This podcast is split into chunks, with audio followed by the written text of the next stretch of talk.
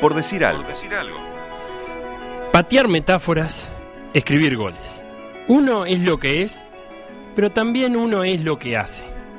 Daniel Baldi siempre fue escritor y futbolista, aún antes de publicar sus primeras líneas, y hubiera sido futbolista aún sin haber sido profesional.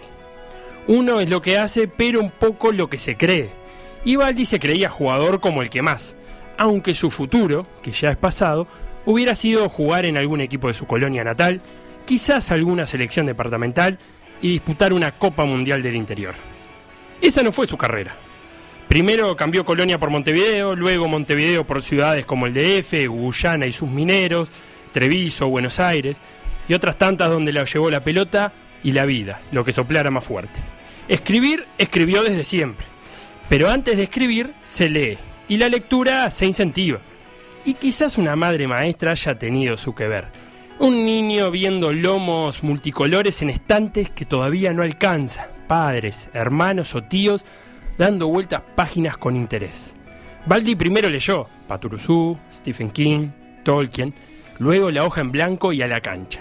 Como en el fútbol nadie comienza a jugar sabiendo, hubo que calibrar los centros y la pluma. Siempre convencido que su vida no terminaba en una cancha de fútbol, de hecho su vida de futbolista terminó más temprano que tarde y todo siguió andando sin problemas, las cosas no terminan, pero no paran de empezar en una cancha de fútbol. Como aquella inspiración para su libro La Botella Fútbol Club o sus proyectos con la Fundación Celeste.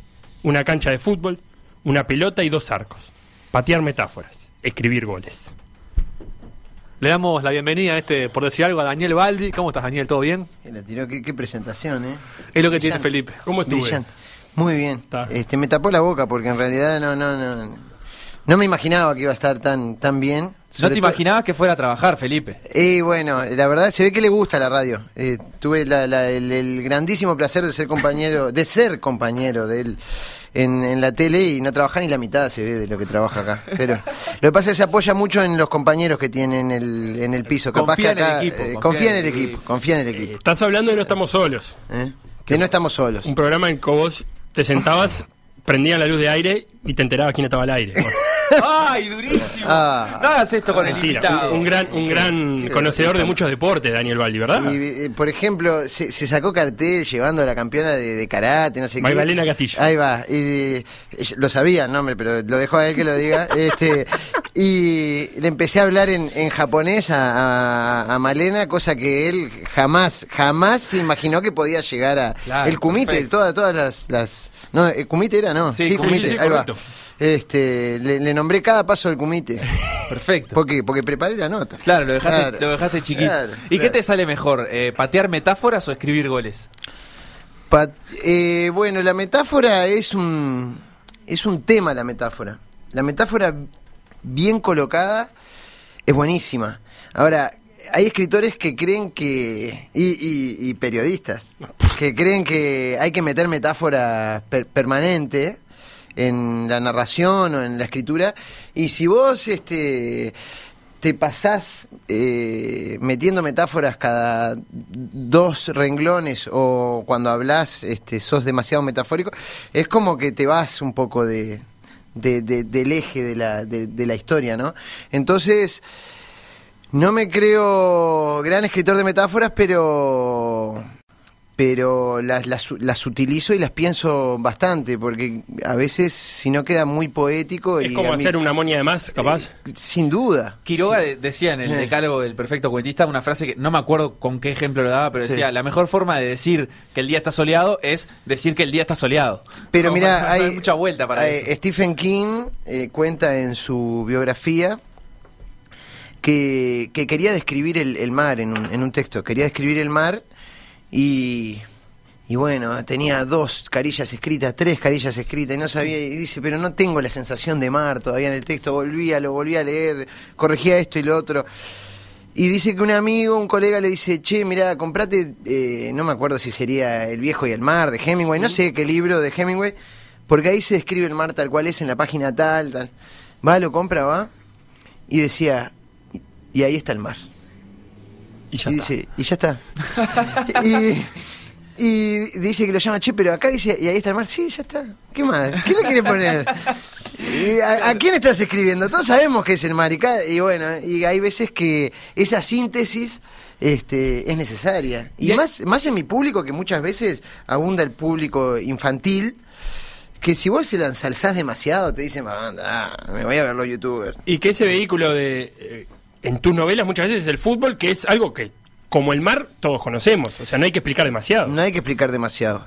Yo creo que subestimar, subestimar este eh, al lector y querer explicarle el detalle de la persona, el detalle de la jugada, eh, es un gran error. Yo cuando corrijo eh, lo- lo- los textos que escribo, sobre todo las partes que, que, que hablo de fútbol, son los que más saco, podo, podo, podo, saco, saco, saco, saco, saco, saco, porque en realidad te das cuenta que si estás este, maquillando demasiado la jugada y ya la, la, la, la, velocidad y, y, cómo uno se va imaginando, porque aparte eh, vos en- inmediatamente cuando estás leyendo algo de fútbol te estás imaginando una jugada real que pasó en tal y tal lugar, este, eh, o si sos arquero y, y- y estás describiendo una mala salida del arquero, inmediatamente te remontás a, Felipe experiencias personales Sí, sí, sí. y, y- y- y ya, ya, ya es como que empezás a dilucidar el final de la historia, que si le empezás a, a meter demasiado, demasiado firulete, este, lo terminás enlenteciendo al relato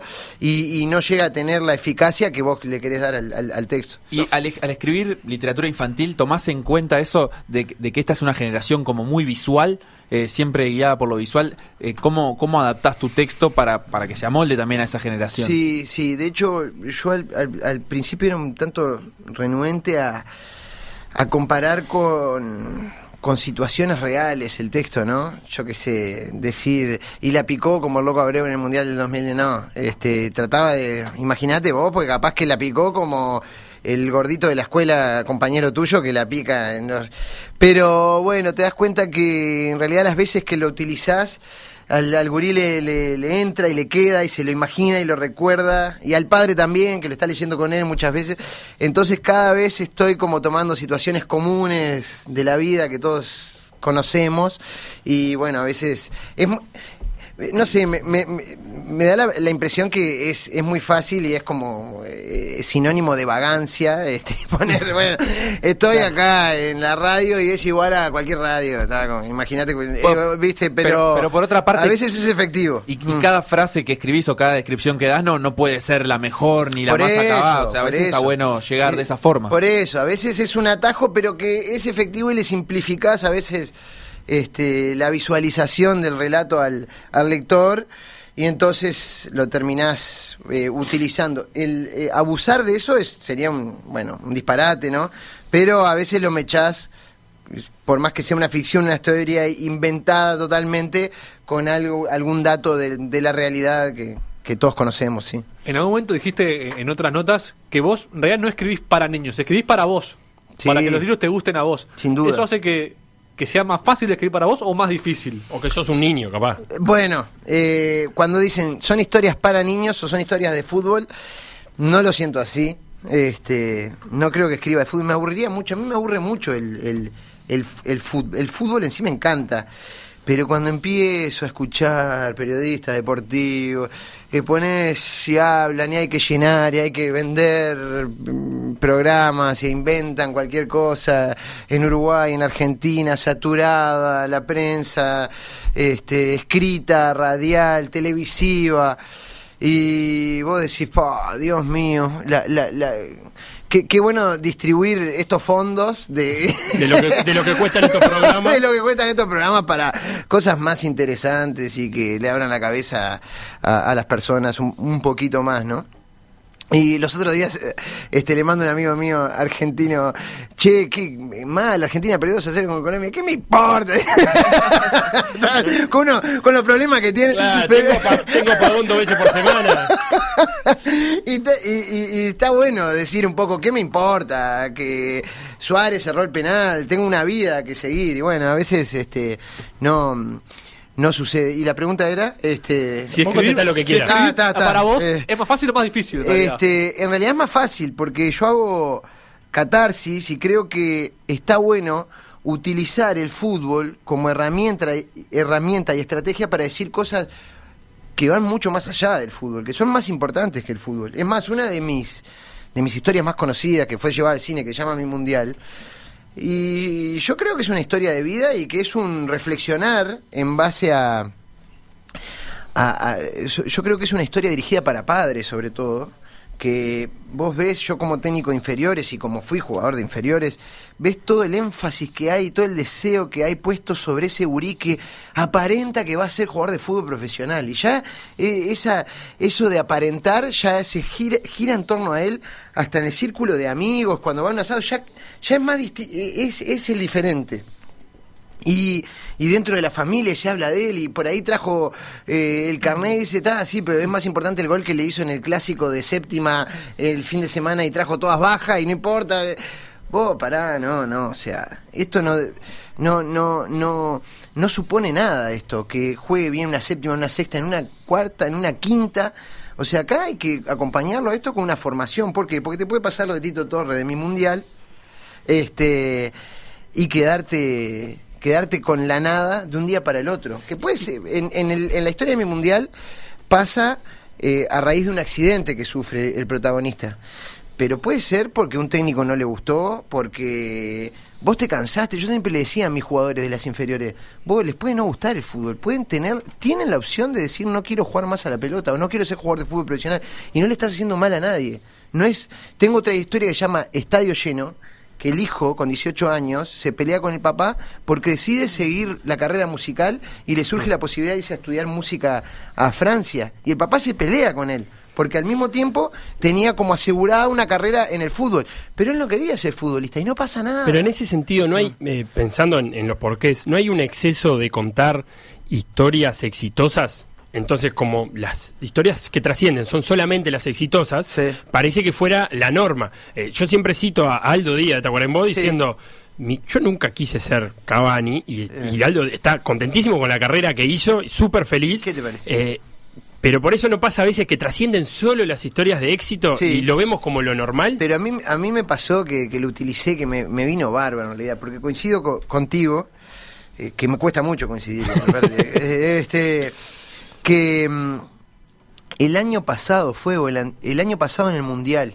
no sé, en paralelo al Mundial salió una historia de Cavani que jugaba... la carta que escribió él La en carta que jugaba por, Por los- el helado. El helado. El helado. El que hacía el último gol, no importa el Eh, resultado, se ganaba un helado. Entonces se armó todo, o, o- o me pasó con la de Suárez. Y con la de Di María que- también. Que Suárez iba caminando a visitar a la, a la novia en Solimar. Mm.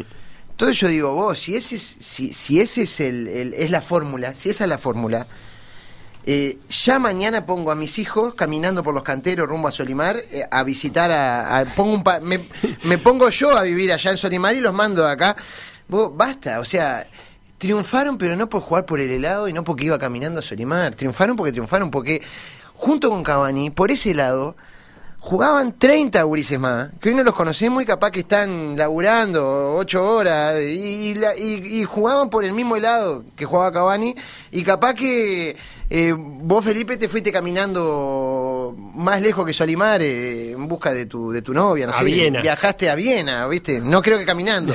Entonces, basta de, de idealizar historias, de mirar, sacrificio tuvimos todos en las inferiores, todos tuvimos sacrificio, algunos un poco más, otros un poco menos. Viajar del interior a la capital estaba lleno de gurises que llegaban con la ilusión de ser eh, jugadores de fútbol, llenos de todos esos que los conocí porque yo jugué en las inferiores de Peñarol, llegaron a primera uno o dos y quedaron por el camino 50. Esos dos que llegaron no eran más sacrificados, ni se portaban mejor, ni eran más lindos, ni tenían más condiciones. Y a veces, que- claro, no eran ni más talentosos a Ni veces. más talentosos. Todo lo contrario. Entonces basta de idealizar. Obviamente detrás de cada historia, de Suárez, de Cavani, de Lugano, de Godín, hay una historia de sacrificio, de humildad, de todo. Sí. Y, y- y- y la idealizamos y la ponemos en libros y vendemos pila de... y- pero, pero hay un montón de compañeros de ellos que capaz que hasta se sacrificaron más y venían de más lejos y eran más humildes, más humildes eh, eh, eh, a nivel sociocultural, eh, eco- eh, económico, familiar, este y, y no llegaron. Pero Entonces, lo, lo que vos estás eh, haciendo es a grandes rasgos un cuestionamiento a la meritocracia, a, a eso de que, ah, si vos querés, llegás. Pero aparte. de que siempre llega el que tiene los, los méritos reales. Tal, Pero tal vez hay un montón y- y te que tienen los lado, méritos y porque no. se tiende a decir, no, jugaba por eh, tomar la leche. Bueno, Forlán. Forlán siempre tuvo un poder adquisitivo eh, muy alto, muy alto. El tipo súper sacrificado, súper profesional y llegó a ser mejor jugador del mundo. O sea, que hay que ser pobre y jugar por la leche, pero no, no. O sea, hay que ser sacrificado, constante y tener suerte. Punto. Y puede llegar el, el más humilde. Eso es lo lindo que tiene el fútbol también, que hay otros deportes que por ahí no lo tienen. Yo qué sé, no me quiero meter a juzgar otros deportes. No, pero que involucran eh, otra inversión. sí, el tenis, por lo menos. el Llega un momento en la vida que vos hay que poner una plata sé, fuerte. El golf, no sé si el fútbol. El automovilismo. eh, el deportes que automovilismo, involucran una este, pero y, y, y eso es la gracia que tiene el fútbol, que, que podés acceder a un nivel que te deje parado a vos y a tus hijos y a tus nietos, y por ahí hacen más sacrificio los karatecas, los triatlonistas, eh, etcétera, etcétera, etcétera, y saben que lo van a hacer por amor al arte, y es casi imposible e improbable llegar a, a vivir de eso o, o- o vivir bien y ser, y ser millonario. ¿Y cuánto han cambiado los, los vestuarios de fútbol? Vos que eh, has seguido vinculado a vestuario de fútbol en, inferiores, con respecto a la relación con los libros y la escritura. Imagino cuando vos empezaste, capaz que eras un poco de bicho raro, el que leía, que quería escribir. Hoy en día, los gurises que leen y que les gusta escribir, ¿también son medio bichos raros o ya está más normalizado, naturalizado?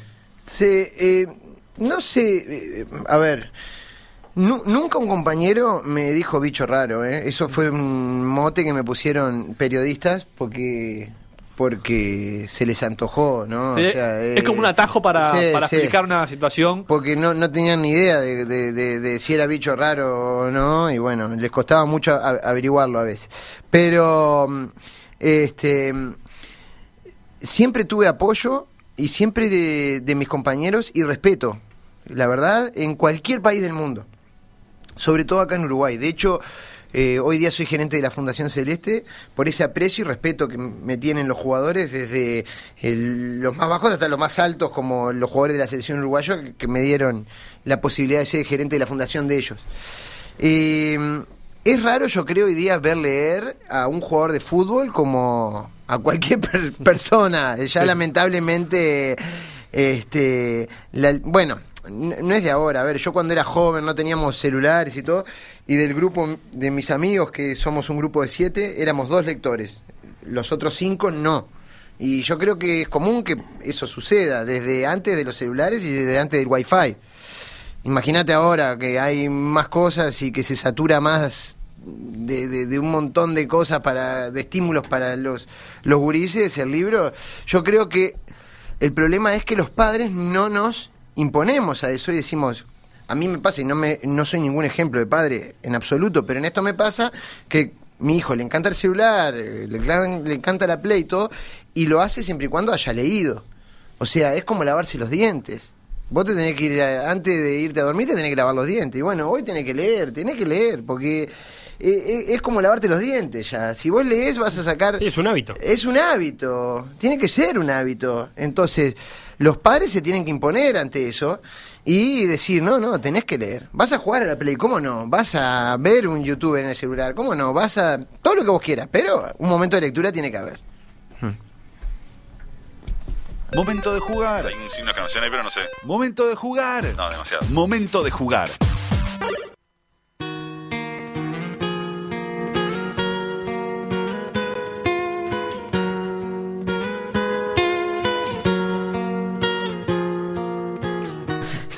Vamos a jugar con Daniel Baldi.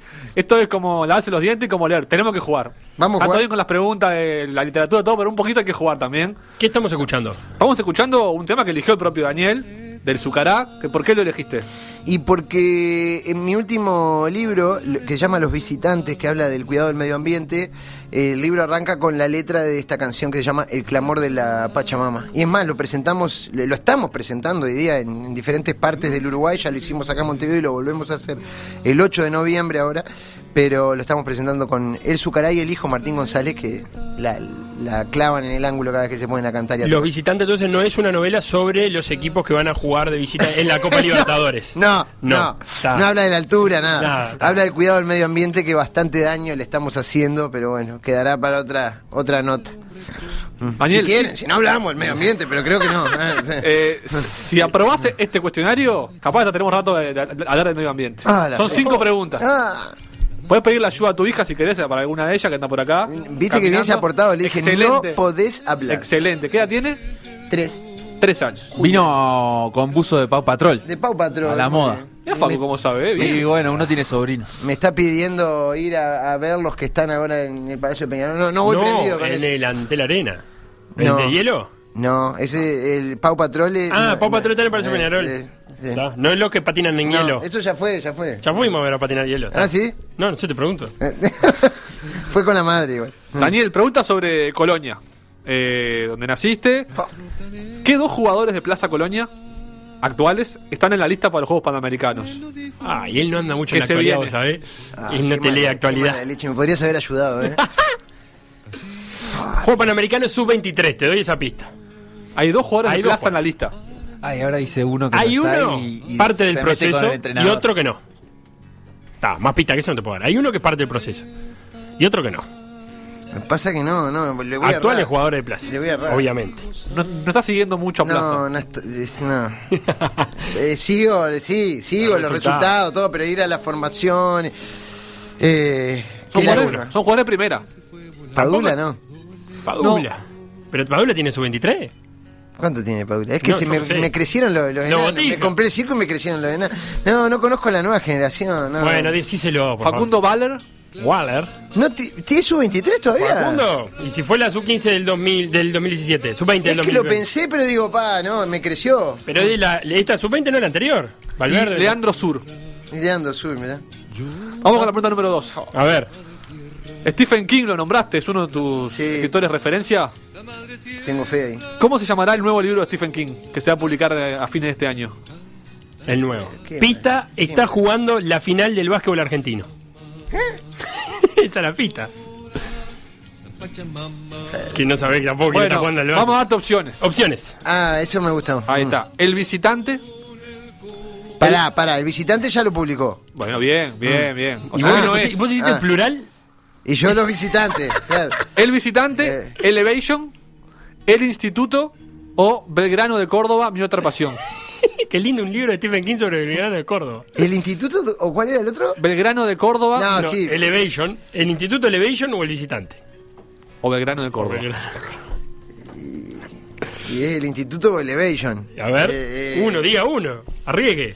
El instituto lo castellanizaste, si lo va a publicar tiene que ser el Elevation. The, The Institute. Así que se llama. Ah, está. Y capaz que se llama The y Institute. elevación. ¿Por qué me decís Elevation? Habla con el señor que se quedó.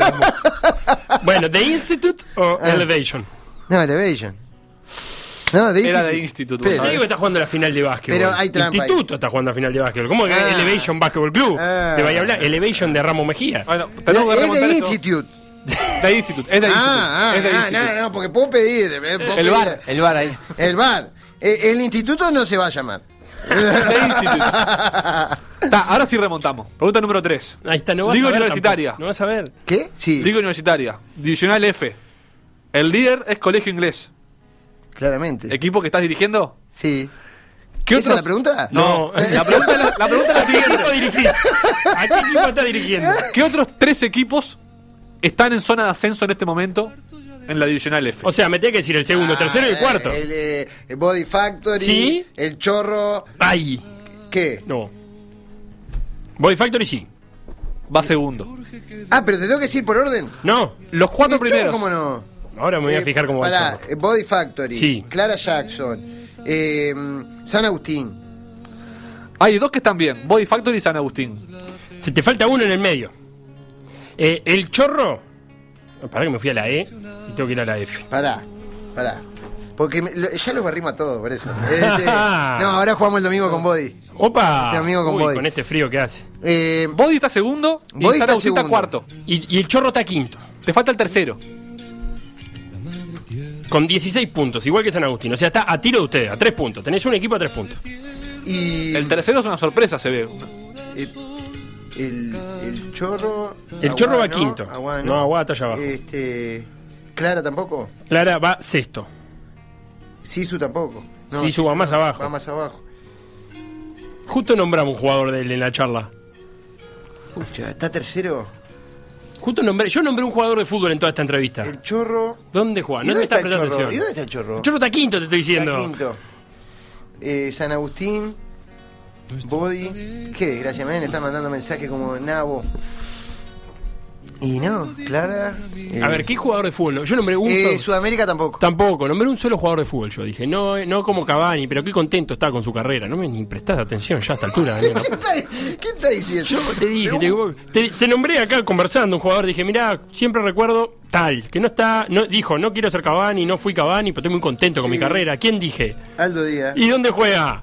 Tacuarembó. Claro. Tacuarembó. Muy Te tengo bien. que llevar de la mano. Tacuarembó. Bueno, esta ¿Tacuarembó Tacuarembó- está tercero? Era 16 puntos, cuidado. 26 goles a favor. Pero el equipo juega Aldo, me muero si juega Aldo. No pero es el no, equipo no, más goleador.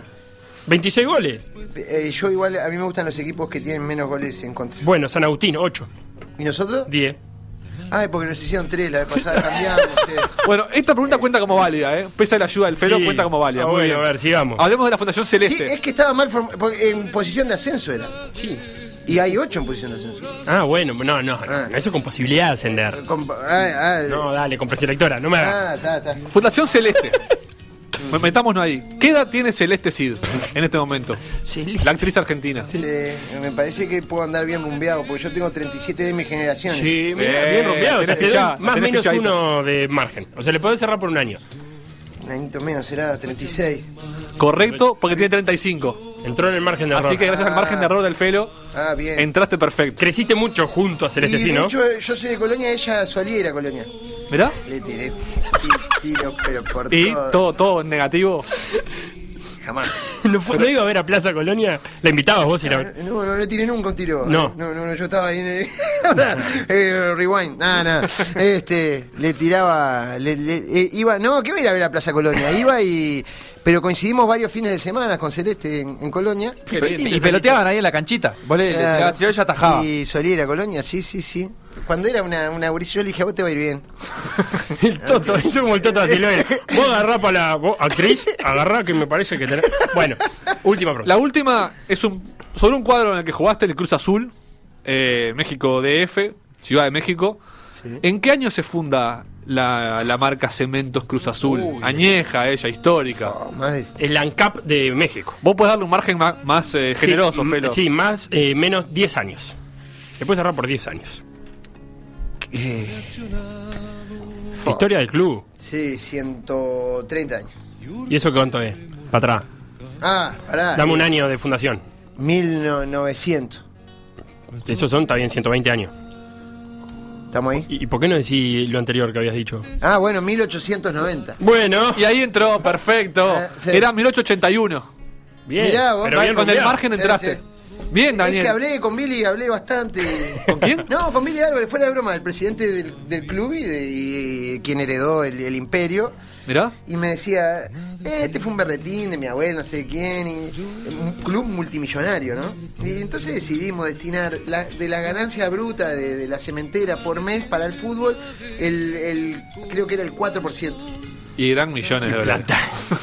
Imagínate esa cementera, ¿no? ¿Cómo era jugar ahí en Ciudad de México, en un, en un imperio así? divino, un club acostumbradísimo a perder, ¿eh? Es Y lo sigue siendo. Fa. Le siguen contando los vicecampeonatos. Tremendo, es tremendo. Tiene una desgracia. Es más, dicen que tiene una maldición arriba. El último campeonato que obtuvieron fue en el 1997. Pero hace poco estaban para salir campeones. Y, El año pasado. y pasada la hora les gana eh, el América. Y el año pasado fue otra vez. Pero no, no. Este, un club designado para la, la desgracia, pero her- tiene una hinchada impresionante. Un poco cruel con los extranjeros, eso vale decirlo, porque, claro, están tan tan mal acostumbrados de, de- de- de- de- de que es una desgracia atrás de la otra que ya para caer bien tenés que salir campeón. Claro. Tenés que salir campeón. Y, y bueno, es una prensa también medio hostil y eso, pero hice, hice grandes amigos y uno de ellos es el, el presidente. El presidente me habló, me, me describió la, la sociedad mexicana con un poder de síntesis y con una con un, con una autocrítica tan grande que a mí me dejó pasmado, la verdad, y se lo agradezco mucho. Mm. ¿Pero te quedó alguna frase grabada de esa descripción? Sí, me dijo, eh, todo eso que me estás diciendo, ¿quiénes te lo dijeron? No, me lo dijeron fulanito, menganito, todo. Son todos mexicanos, ¿viste? Sí, te están mintiendo. Daniel, muchas gracias y por a- este rato. a- al mes estaba acá en Uruguay porque me habían mentido. Gracias de vuelta. Y bueno, suerte en esta ronda de lanzamiento, esta re- relanzamiento de los visitantes, que va a ser en noviembre, dijiste. Eh, en Montevideo, ¿no? En Montevideo. Después tenemos por el interior del país algunos viajecitos, sí. Pero sí, andamos ahí, le está yendo muy bien al, al libro, así que me tiene muy, muy contento. Mucha suerte. A ustedes también, muchas gracias. Lo que pasó en por decir algo, revivirlo en pda.uy o buscar los podcasts en SoundCloud, Mixcloud o Spotify.